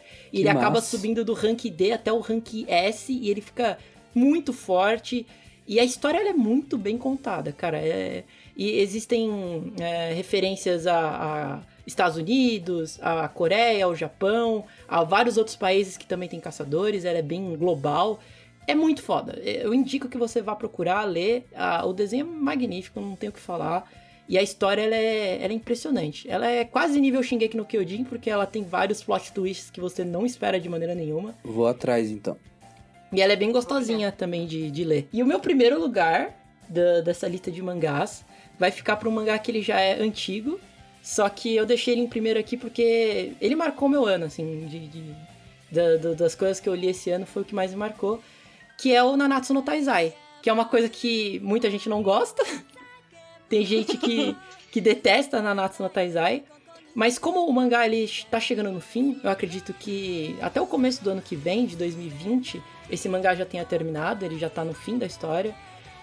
Cara, eu achei espetacular a maneira que eles escreveram os capítulos finais, como eles é, acabaram com os arcos ali, eu achei muito foda. E a maneira como eles trabalharam com um dos melhores personagens ali do Nanatsu, que é o Scanor. Cara, eu achei foda, assim. Chorei junto com os personagens, dei risada junto com os personagens, vibrei nas batalhas finais.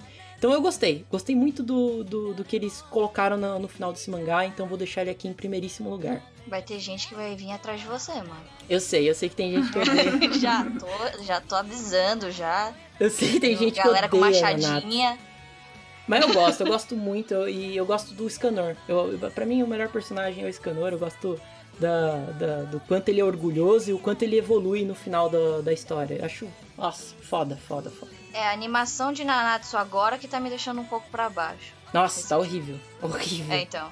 Vamos pro mangá, Isso vamos me pro mangá. fez bem, bem, bem, assim, me deixou bem triste, na real. A mim também. Por isso que eu acompanho só o mangá, deixei o anime de lado. É, quem tá ganhando é você aqui, né? Exato. E você, Yumi, qual, qual sua listinha? Bom, a minha lista é, em primeiro lugar, eu coloquei é, Kimetsu também. Porque Kimetsu realmente, como a Stephanie falou, teve uma revolução muito. é, uma evolução muito grande, principalmente na questão de eles testarem um estilo novo de pintura. Que é tudo pintura digital, né? Se eu não me Uhum. engano. Uhum. que eu achei bem massa e eu acho que mais pra frente vai ser isso que vai vir. Ah, em segundo lugar eu coloquei em eu coloquei Boku no Hero Academy porque o mangá tá incrível. Tá foda mesmo. Nossa, tá maravilhoso. Eu acho que é, nesse último mangá que saiu agora eu chorei lendo. Que aconteceu várias coisas, principalmente com o Todoroki e companhia. E eu fiquei bem emocionada. Eu acho que tá indo por um caminho muito bom. Tá tendo construção, que é difícil em Shonen. Uhum. Ge- Geralmente o personagem tira o poder do cu e tá tendo bastante. tá tendo uma construção ali, entendeu? Então eu tô gostando bastante. Mas, e em terceiro lugar, eu coloquei um que eu acho que poucas pessoas conhecem, que é Franken Fran. Ele é um mangá que tá saindo, que já saiu, né? Ele é antigo. Não sei de que ano que ele é.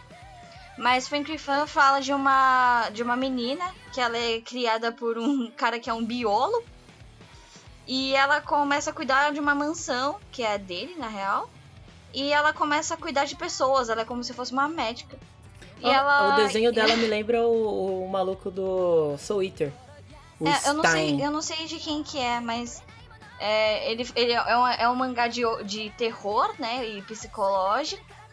Mas o que eu gosto muito nesse mangá é a anatomia do que rola no, na história. Porque ela é uma Frankenstein e ela entende tudo no preto e no branco, sabe? Então pra ela tem uma certa dificuldade de entender coisas mais profundas. Então, por exemplo, ela ele ah, um dos caras foi lá pra, porque ele queria que o filho dele vivesse e tudo mais. Mas o corpo dele tava mal, ruim e tal. E aí ela colocou a cabeça, a mente e a cabeça desse cara, na- do filho, né? Atrás da cabeça do pai. Então, tipo, ela entende muito no preto e no branco. E aí ela faz as coisas do jeito que ela acha que tem que ser, e aí acaba. É como se ela fosse um robô. Causando mais problema. É. E ela acaba causando mais problema, juntando o corpo de outra pessoa com um animal, e assim vai. Nossa, eu tô vendo aqui algumas imagens no Google. E ele é bem desenhado, bem no gore, assim, quase um junjito. É, ele é um quase. gorezão. Ele é um gorzão. Mas é, é eu, eu que estudei. A, a, você também que desenha, desenhou, desenha bastante. Hum. Quem gosta de anatomia, mano, esse, esse mangá é um prato cheio. É, porque bem, ele é, é muito, tenso. muito bem desenhado. ele é muito bem desenhado até demais, meninas. então, assim, se você for um pouco sensível a essas coisas, eu recomendo não. Se você não gosta de gore, também recomendo não. Mas por ser um, um, mangá de terror, ele é engraçado. Ele também é considerado como uma comédia, porque a Fran é engraçada, ela é carismática. Sou muito fã dela.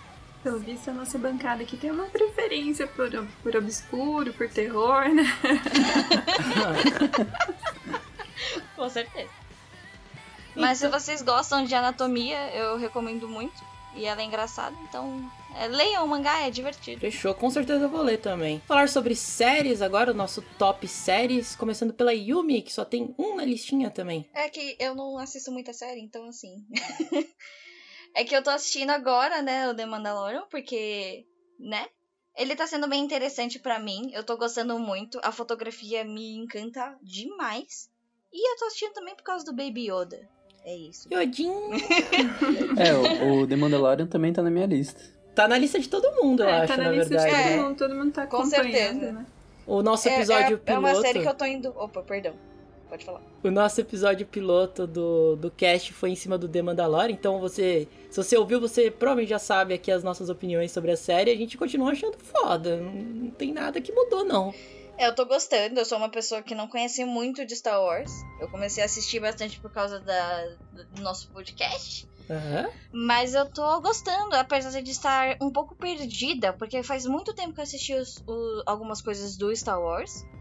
Mas eu tô, eu tô gostando pelo caminho que ele tá indo. E ele tem uma.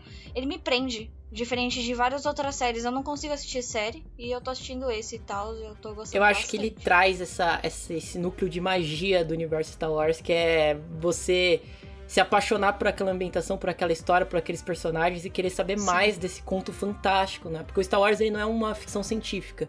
Eu sempre falo é. que ele é uma história de fantasia, assim como histórias de dragões e medievais. Ele, ele é basicamente isso, só que num universo onde existe mais tecnologia. Então ele é um conto é, de fadas. É, você falou isso, e eu lembrei que recentemente eles lançaram um comercial.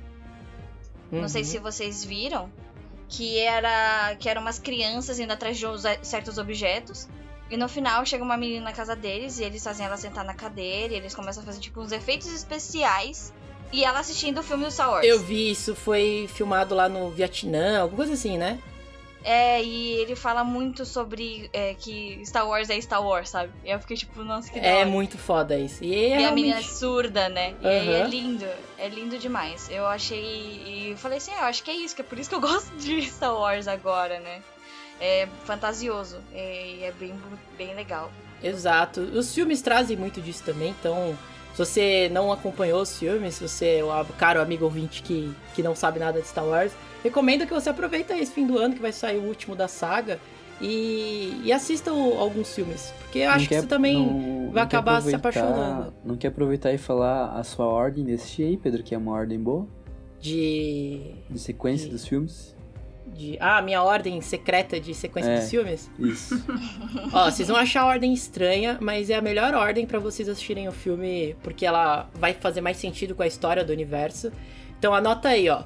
Rogue One, Episódio 4, Episódio 5, Episódio 1, Episódio 2, Episódio 3, Episódio 6, Episódio 7, Episódio 8 e termina com o Episódio 9. Eu sei, não faz sentido porque você tá voltando lá pro começo, lá quando você tá no meio, mas vai fazer sentido quando você assistir. Você vai entender a, a, a lore de todos os personagens de uma maneira muito mais bonita e você vai ter um impacto melhor no final da história. Recomendo, eu segui essa ordem e foi boa.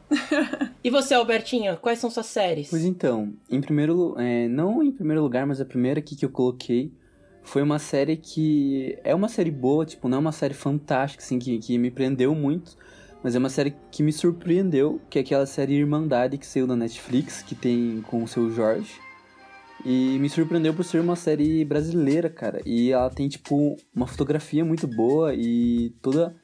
É, um enredo também, tipo, é, não é surpreendente, mas é bom, cara. E, tipo, é bom. Isso, isso que, eu, que eu gostei muito da, da série. Eu quero uma continuação. É tipo um ela- Carandiru? É, mais ou menos. É sobre facção criminosa e tal. É tipo um Breaking Bad brasileiro. Hum, Mentira, não é tão assim parecido com Breaking Bad, mas é nesse estilo, assim, sabe? É, mas é bem legal. É sobre uma advogada, que é a, a Cris, agora, não é a Cristina, é o nome dela.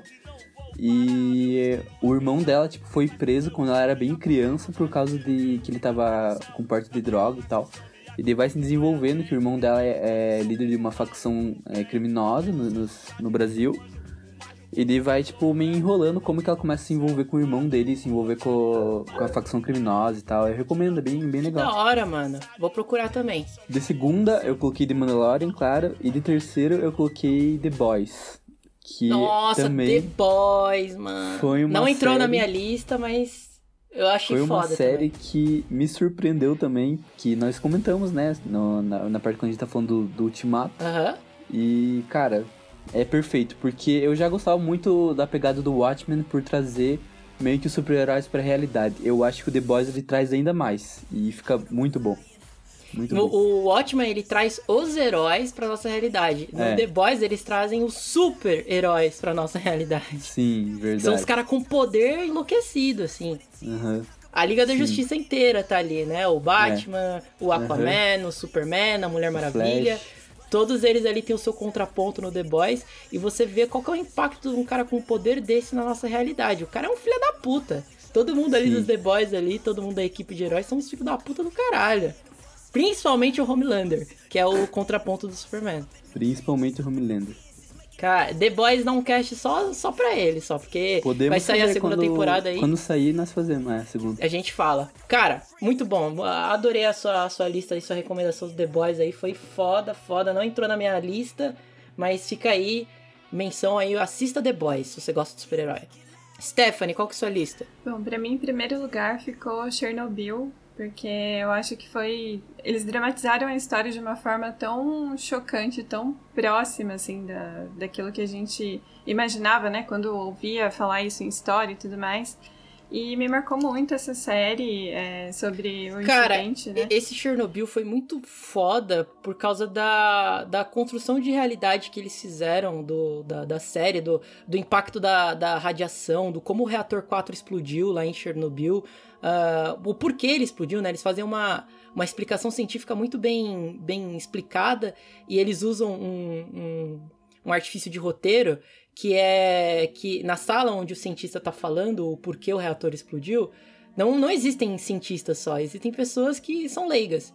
Então eles usam esse artifício para o cientista poder explicar de maneira mais leiga como é que o reator explodiu, para que a gente, como público, também entenda. E é muito interessante que, assim, resumindo tudo, ah, foi só contenção de, de, de- de despesas, né, que causou a explosão de Chernobyl. Foi um erro humano, óbvio, né, foi uma consequência de, de um erro lá do, do chefe lá que estava operando ah, os testes do reator, mas principalmente foi porque eles quiseram economizar nas, na- nos mecanismos de, de segurança do reator. Então, combinando tudo isso numa coisa só, o reator explodiu e fudeu a Chernobyl para sempre. A região inteira ali foi pro cacete e vai, vai ficar assim por mais uns milhares de anos até que a radiação a- acabe abaixando, né? Ou não, né? Ou não. E também é legal o, o- como eles mostraram os efeitos da radiação, principalmente ali nos bombeiros, que foram os primeiros que chegaram em Chernobyl para poder a- apagar o negócio. E eles fizeram. Quando eles chegaram lá, eles, eles pegaram o material radioativo na mão, sabe? Tipo, cara, o que, que é isso aqui? E aí mostra qual é que foram a consequência de você segurar uma parada dessa, sabe? Césio Que- 137, Goiânia, Brasil. Exatamente, cara. E, e, você vê que o cara, ele, ele apodrece completamente em quesito de dias. O, o, a carne dele vai, vai soltando do corpo e não tem remédio que os caras podem usar para amenizar a dor do cara, porque não tem como. É, o, seu corpo inteiro se fudeu, assim. O, o, a radiação destrói o DNA e você vira um mutante, não de um mutante do X-Men, um mutante cheio de câncer, sabe? É, cara, é, é uma série muito boa, muito foda mesmo. Foi uma das surpresas desse ano. Também entrou na minha lista, inclusive. Polêmico, polêmico. Falta um na sua lista, né, Steph? Isso, o último da minha lista eu coloquei His Dark Materials, que é uma série que tá me impressionando bastante pela qualidade gráfica e pelo roteiro, a história. Eu não conhecia, não tinha assistido o filme da Bússola de Ouro. Pantalaimon. Mas assim, a produção da HBO tá hands down, sabe? Tá muito boa. E você tem os personagens ali, a Lyra, né, e o Pantalaimon, que é uma fofura de, de Daimon, que eu tô apaixonada por ele, então eu quero saber como que vai se desenrolar essa história aí. E por isso entrou no meu top 3. Pantalaimon versus Yodinha. Essa é uma série que eu tô bem afim de assistir, porque eu assisti, é, assim, eu, eu dei uma olhada nas coisas e tal, e eu fiquei muito interessada. Eu falei, nossa, eu acho que vale a pena assistir isso aqui. Sim, o livro é espetacular. Eu li o livro quando era criança, os três livros. O, filme, o primeiro filme que eles lançaram, da Bússola de Ouro, que é o primeiro livro, é uma bosta, mas. uma grande merda. uma grande bosta, mas a, a série tá, tá bem da hora, mano. Tá bem fiel ao que o livro contava. E é uma história muito louca, cara. É, tem a ver com com outros mundos, mundos paralelos. É muito legal, é muito legal mesmo. Vou atrás. E agora falando da minha lista, uh, Chernobyl tava na minha lista, já foi, né? Mandalorian, óbvio, também tava na minha lista, mas em primeiro lugar para mim, que é o que vocês não colocaram, certamente, é Game of Thrones. Ah, polêmicas, né? Você ah, colocou isso daí pra ser polêmico, né? Porque, Nossa, pelo amor de Deus, o que não, foi o fim dessa não série? São, não são... Ele só quer causar. Calma, gente, calma. Não, não é top coisas que nos marcaram. Para mim, o que mais marcou nesse ano foi o final do Game of Thrones, que foi. Minha nossa, foi uma merda gigante, gigante. A longa noite de um episódio. Nossa. Nossa, legal. Ele colocou em primeiro para falar mal. Exato, óbvio. E, e cara, eu, mano, eu fiz vídeo puto da, da dessa série. É, já no segundo episódio da série eu já tava puto, já tava fazendo vídeo reclamando dessa porra. Uh, cara, foi, foi tudo uma merda. A HBO Go, nossa, o aplicativo da HBO Go é uma merda gigante. É, tentava assistir no, quando o episódio saía, não dava para assistir, não, você não conseguia logar no aplicativo, nem em lugar nenhum, nem no PC, nem no celular. E cara, nossa, eu, eu, eu, eu penso nesse final, nos episódios dessa oitava temporada, e, e me dá uma raiva tão grande assim. dá desgosto, né? Dá, dá um desgosto tão grande você fazer uma série cujo plot é, o principal plot ali, além da Guerra dos Tronos, né? Era você falar que a noite estava chegando, né? Que, que o inverno está chegando, que os caminhantes brancos vão vir comer nosso cu, que a gente tem que se preparar. Aí na, nas temporadas passadas o Jon Snow precisa arranjar gente pro exército para defender a, a Westeros dos, dos zumbis e o cacete. E aí, mano, puta que pariu, quando chega finalmente a, a, a noite mais longa, ela dura tipo duas horas. É a noite, a noite mais, mais longa. é a noite mais longa que eu já vi na minha vida, nossa senhora. E é horrível, cara, o desfecho. É tipo, nossa, o, o, o, o Rei da Noite morrendo com uma faca de pão no peito ali e acabou todos os monstros, os zumbis. E nossa, cara, que. Cara, dá um desgosto. O mais mais engraçado é você ver o D&D é, falando, né, dessa parte, porque eles decidiram colocar a área, né, pra matar o Rei da Noite, porque queria ser surpreendente, queria que fosse um plot twist, queria demonstrar a força do personagem, mas eles totalmente destruíram a narrativa do Jon Snow, que foi ressuscitado pra fazer algum feito enorme. E da Daenerys também. simplesmente ela roubou a kill dele, e é isso aí. Cara, é, ficou assim, né, porque o Jon Snow, ele tinha, ele tinha que ter ressuscitado por algum propósito. Assim, você ressuscita o cara, você pensa, pô, o deus do fogo ressuscitou o um maluco. Qual que é o propósito disso? Com certeza Sim, pra matar tem o rei todo da o misticismo da Melisandre, né? Com essa cena e a profecia e tudo mais. E aí esses filhas da puta fazem o Jon Snow ter revivido pra ter transado com a Daenerys e deixado ela puta pra E- queimar e uma cidade. É. Mano, que, que merda! Nossa, que merda gigante pra no final ele, ele falar o que ele falou a temporada inteira, que ele só tem uma frase a temporada inteira. Esse, esse Kit Harington, que é o nome do ator, ele, ele ganhou milhões pra falar uma frase, uma frase só durante oito episódios. Não, não, Uma seis episódios. Que é Alguém tá Você é muito minha rainha. You are my queen. E, ele termina pra matar a mulher falando You are my queen, enfia uma, uma faca de pão no, no, no, no peito dela. Aí o, o dragão chega e você fala, puta, o dragão vai ficar puto, porque ele, vai, ele viu que o cara matou a mãe, a mãe dele, vai comer ele, vai queimar ele o caralho. Aí o dragão olha pro trono, olha pra ele, vê que ele não tem nada na mão, vê que ela tá com uma faca no peito e olha pro trono e vê um trono feito de faca. Aí o dragão fala, foi esse filho da puta, e queima o trono e leva a mãe dele embora. Mano, que merda! Nossa senhora, que bosta! Não, sem contar o final, que é o, o, o cadeirante, o Bran, vi- virar o rei, né? E, e eles fazem aquela votação democrática sobre quem deveria ser o rei. E aí o anão fala: Não, o cadeirante tem que ser o rei porque é o que mais sabe sobre. Não, ele dá uma desculpa, filha da puta, que é o cara que sabe a maior parte das histórias, né? Então ele deveria ser o rei porque ele é um bom contador de histórias. Caralho! Aí o, o anão chega pro, pro moleque e fala assim: Você aguentaria esse fardo de ser o rei? E aí ele olha pro anão, tipo, todo pomposo e fala assim: Você acha que eu vim aqui pra quê? Mano, meu Deus do céu, cara. É isso Não, que eu tenho falar de você Game Thrones. pensar que, né, a mãe dos dragões, numa temporada anterior, ela prende os seus filhos, entre aspas, porque eles matam uma criança no campo, uma criança, e daí, naquele episódio, ela simplesmente detona uma cidade inteira, com criança, com mulher, com qualquer um.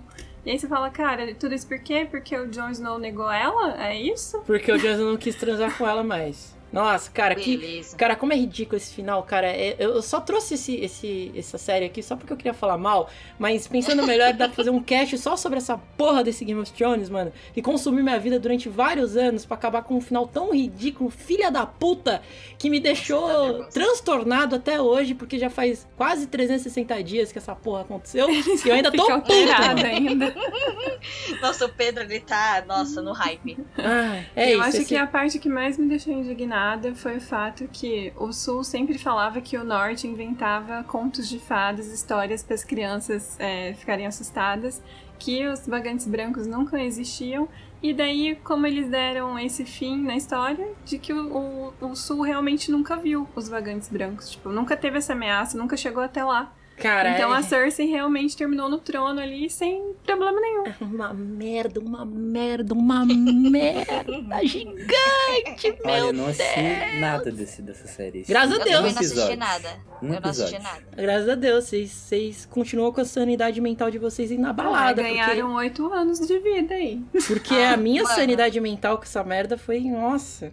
Eu, Assim, eu não assisti nada, mas eu senti a dor das pessoas. E, tipo, eu fiquei indignada. Porque, por exemplo, teve um, o streamer, o Alan Zocker, ele assistiu tudo, mano. Em um mês ele assistiu toda a temporada, tudo nossa, de você uma deve ter vez. sofrido, hein, mano. E aí, quando ele assistiu a, primeira, a última temporada e teve aquele final, mano, ele só. Ele entrou na stream e falou: Não falem comigo sobre isso. Se vocês falarem, eu vou matar vocês. Cara, foi, nossa. Mano, eu fiquei com dó. Eu fiquei com dó das pessoas, de todo mundo que esperou um final decente. Porque esse negócio demorou quanto tempo pra acabar? Oito anos. Pra ter esse- essa merda, entendeu? E eu falei assim, gente, eu tô nervosa pelas pessoas, porque. Imagina você perder oito anos da sua vida pra isso. Cara, nossa, cara, foi. Mano, dá pra fazer um cast só sobre essa merda aí e a gente vai a fazer gente um faz dia. um cast só de você Quando a reclamando. gente for fazer, quando a gente for fazer, daí eu assisto e daí eu Tá bom. É isso aí. Agora, vamos, vamos, finalizar de um jeito bom aqui, porque a gente tem mais um top pra falar, que é o top músicas. Vamos aproveitar porque eu já tô muito puto. Vamos, vamos diminuir o top pra escolher só a melhor música de cada um, a música que mais marcou o ano de vocês. É, cada um fala a sua. E a gente finaliza esse cast aqui tocando essas quatro músicas maravilhosas que nós escolhemos aqui. E começando pelo Albertinho. Ok, é, das três músicas que eu selecionei, as três, tipo, não que é, essas músicas me marcaram, mas os artistas, os grupos da música me marcaram bastante, sabe? Então, como eu, Aham. eu, eu, tipo, praticamente todo dia eu escuto rap e procuro novas músicas, então é uma ali, tipo, seria. Se eu fosse pegar as melhores músicas do ano, eu daria tipo umas 20, sabe? Mas eu acho que a música Tudo que mais Charlie me Brown. marcou mesmo. que mais me marcou mesmo foi a música do Black Moon, que é um grupo estadunidense. E o nome desse som é I Gotcha Open, que inclusive é a versão remix dele. E é um som muito massa, eu curto demais, tipo, a- Tá o tocando flow, aí, já tá tocando. o flow é muito bom do cara, a- o beat é muito da hora, a letra, tipo, o jeito que ele escreve, ah, o som é muito massa, assim, tipo, é o ritmo, nossa, cara, eu gosto muito. Acho muito da hora. Hide it from the beast, at least I catch a buzz before I hit my block. I take and make a hit from the on the good ship. Lollipop, move the hop, so I can put the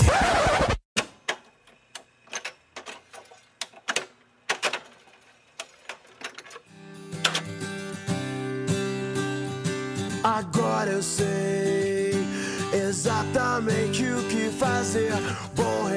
recomeçar, poder contar com você. Pois eu me lembro de tudo, irmão. Eu estava lá também. Um homem, quando está em paz, não quer guerra com ninguém. Olha aí. Fica aí a recomendação de música. Yumi, sua vez. Minha vez. Uhum. Posso recomendar dois? Pelo amor de Deus. Pode, mas a gente só vai tocar um. É o Charlie Não, Brown toca- e quem mais? Beleza. É...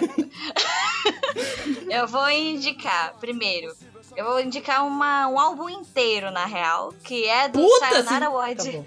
Tá. Não, não, não. Esse não precisa botar música. É Sayonara Wild Hearts. Procurem. Ele está concorrendo a Game Awards como melhor trilha sonora. Vai lá, ouve a playlist inteira, que as músicas são incríveis. E a outra coisa é que eu sou muito fanboy de Fresno. E então, assim, Tá lado a lado com o Charlie Brown. eu tenho um amigo meu, Ai, gente! eu tenho um amigo meu que, que, ele, que ele é, tipo, escuta bastante podcast, assim, que inclusive eu recomendei o nosso pra ele, que ele é fãzaço de Fresno também. Eles fizeram um podcast nesse final de é, nesse ano, falando sobre o álbum novo. Que eles pensaram muito sobre o álbum, é, tanto artisticamente quanto é, musicalmente. Que eles falam os processos que eles fizeram, que é maravilhoso. Depois, se vocês quiserem dar uma olhada lá, só tem 10 episódios. Mas eu, eu, eu, tô viciada na música Sua Alegria Foi Cancelada, que é o nome do álbum. Tá tocando aí já. Ó. E eu sou super apaixonada por Fresno. Tanto que ontem eu consegui ver o vocalista e tirei uma foto com ele. então, assim. a- meu, meu ano fechou com chave de ouro, assim. Aê, o meu ano vai fechar com eu vendo chorão de perto também. Você é puto com Game of Thrones. Só pra lembrar. Conforme o tempo passa, vai sarar. Que se eu fechar os olhos, não tá mais aqui.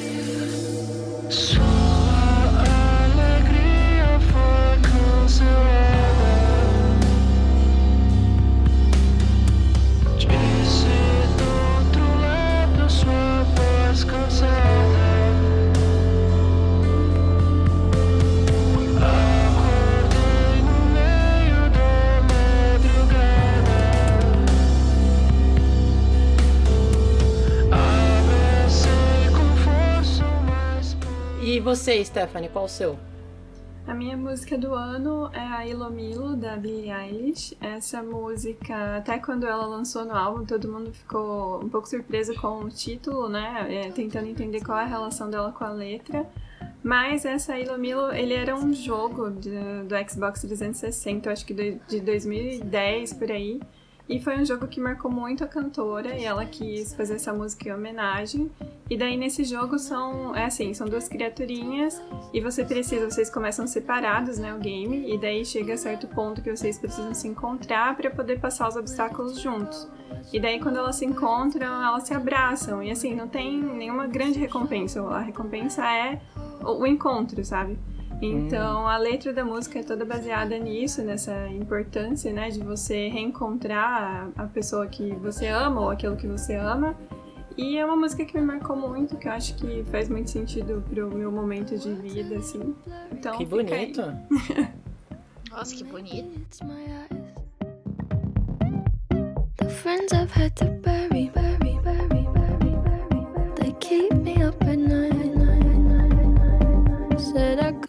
Love someone.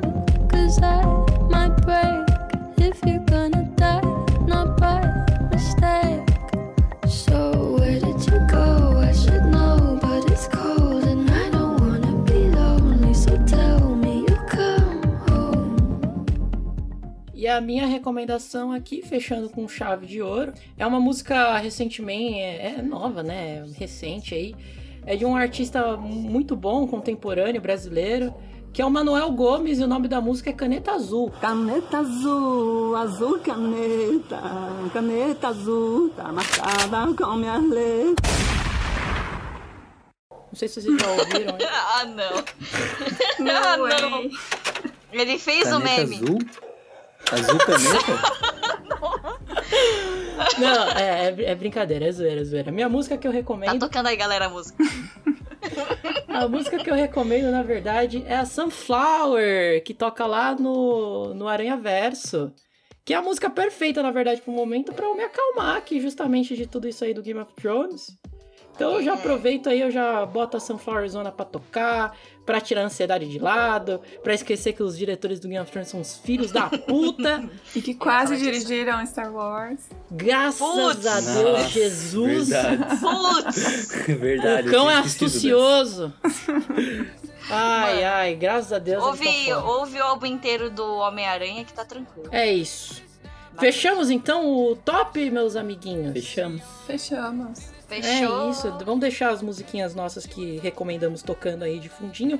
Enquanto nós falamos um recadinho muito especial, que é pra avisar que a gente tem o nosso e-mail aqui do podcast, que é o amigosemichel.gmail.com. Você pode deixar uma mensagem carinhosa lá pra gente. Se você não quiser deixar uma mensagem carinhosa, você pode xingar o Albertinho, que também pode também. Mano, por que, que eu sou xingado, velho? Por que, que eu sou bulinado nesse lugar, mano? Eu vou embora. Pode chamar ele de Alfredinho também, gente, deixa. Então, gente, deixa, aí? deixa eu contar uma coisa. Alguém é vai que, sofrer é que vocês não aqui. sabem, mas, tipo, em todo. Eu frequento dois lugares, é Guarapuava e e Ponta Grossa. E, gente, nos dois lugares o povo erra meu nome, mano. Tem gente que me chama de Aguinaldo, merda. de Ângelo, ou tem gente que me chama de Álvaro, tem gente que me chama de É porque Alfredo. Aguinaldo tá ali do lado, né? Alfredo. Alfredo. Ah, esse Augustinho é uma figura mesmo. Então. Deixem as redes sociais de vocês aí, caso nosso querido amigo ouvinte queira segui-los.